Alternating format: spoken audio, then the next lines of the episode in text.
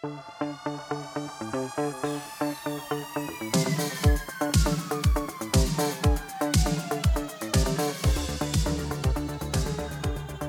aí pessoal, sejam muito bem-vindos a mais um episódio do podcast do Economista Sincero, você é bem informado ou não. No episódio de hoje falaremos sobre dois temas importantíssimos, portanto, fique até o final. Ontem aqui no Brasil tivemos duas quedas que merecem destaque. A primeira queda foi no número de desempregados, o que é ótimo para a economia, para as pessoas. Eu sempre converso com vocês nos meus vídeos do YouTube sobre a questão do desemprego. Então, primeira queda, número de desempregados. Já a segunda não foi boa para ninguém. Foi a queda de energia elétrica em grande parte do país. Um apagão de grandes proporções afetou várias regiões do Brasil e a gente vai tentar entender aqui um pouquinho o que, que houve. Eu garanto que você não sabia ainda o que aconteceu, mas aqui nesse podcast você vai entender. Só que antes de eu continuar, eu te peço que avalie o podcast com cinco estrelas e não esqueça de responder a enquete que eu sempre deixo no final. Pois é, a taxa de desemprego caiu no Brasil, graças a Deus, ela chegou a 8% no segundo trimestre de 2023 e continua com uma tendência de queda, que é excelente, é excelente para quem está procurando emprego e excelente para você também aí que está escutando o podcast, porque isso cria um giro na economia. Esses dados foram divulgados pelo IBGE nessa terça-feira e fazem parte da PNAD contínua, Pesquisa Nacional por Amostra de Domicílios Contínua.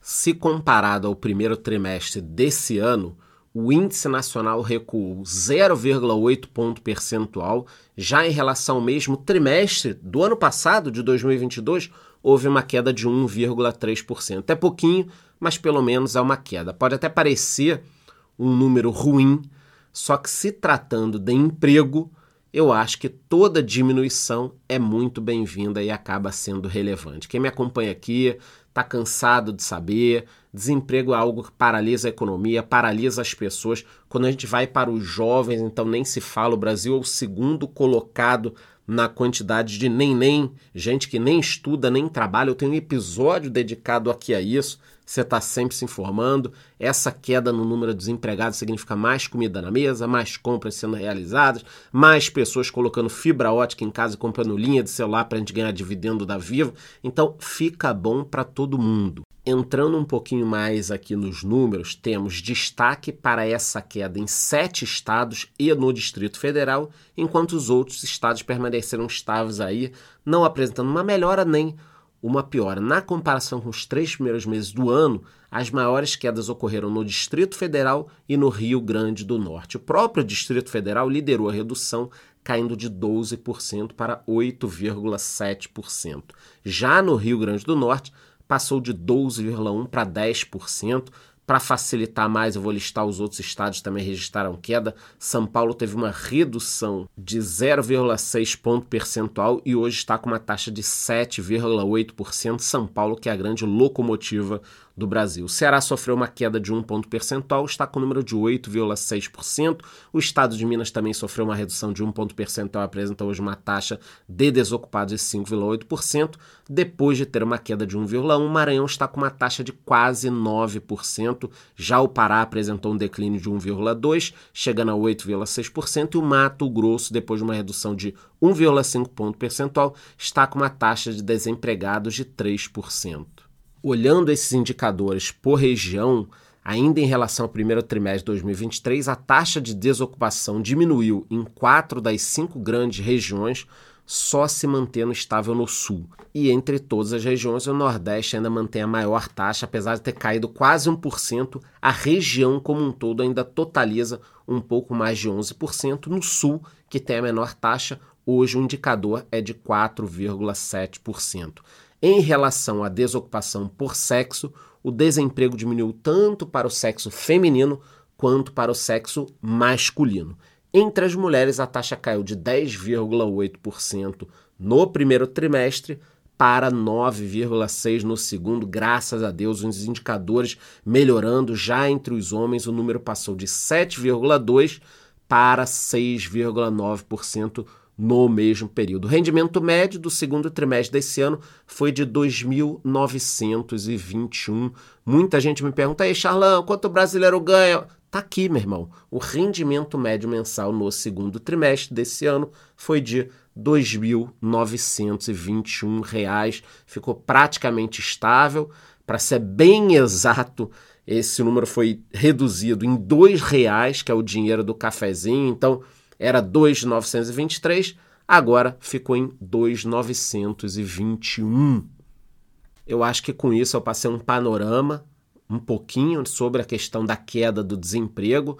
Todos os meses eu estaria aqui falando com vocês em relação a qualquer indicador, porque esse deveria ser o foco de qualquer governo, né? Em vez de taxar, taxar, taxar, confusão, brigar, porra, cara, vamos focar em diminuir o número de desempregados que a economia vai andar. Agora vamos falar sobre a outra queda. Na realidade, foi um apagão, um apagão no Brasil, uma queda gigantesca de grandes proporções que atingiu 25 estados mais o Distrito Federal. Apenas em Roraima não houve registro de falha. A gente lembra aqui que Roraima é o único estado não conectado no Sistema Interligado Nacional responsável pela produção e transmissão de energia elétrica. Ponto importante. Os moradores de Boa Vista e de cidades próximas contam basicamente com usinas termoelétricas e gás natural para ter a sua energia.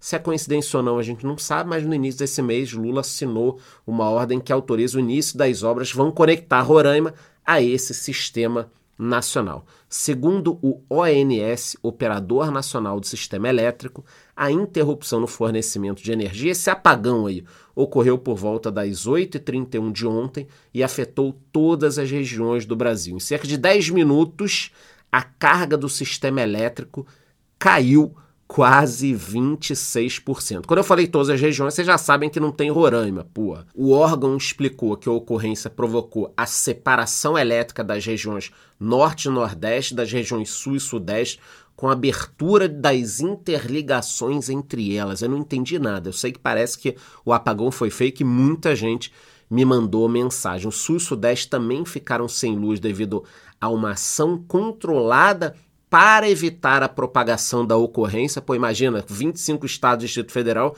e foi controlada, né? Pelo que foi informado, houve pelo menos 16 mil megawatts de interrupção de energia. O apagão atrapalhou o trânsito, várias cidades, semáforos apagados, vários trens e metrôs sofrendo paradas forçadas. E as causas exatas do problema ainda estão sendo apuradas. Já houve o descarte da hipótese de um problema causado por falta de água nos reservatórios, choveu bastante, os reservatórios não estão passando pelo mesmo problema de dois, três anos atrás. E é claro que o governo, através do ministro de Minas e Energia e da Janja, já aproveitaram para criticar a privatização da Eletrobras. Quem lembra aqui que há alguns meses o Lula estava reclamando da privatização, queria reverter o processo, então já aproveitaram o apagão para reclamar da privatização da Eletrobras. O Lula quer reverter essa privatização, já disseram isso. E ele também quer retomar o controle da Vale, colocando o ex-ministro Mantega no comando. Vamos aguardar para ver isso. Bom, galera, nós vamos ficar de olho em tudo isso, tanto nos efeitos da redução do desemprego, como nessa queda de energia, um apagão que, como há muito tempo não se vê no Brasil, eu espero que isso não ocorra de novo, qualquer informação, eu volto aqui trazendo as notícias em primeira mão. Não esqueça de dar cinco estrelas e de votar na enquete. É isso, te vejo no próximo episódio.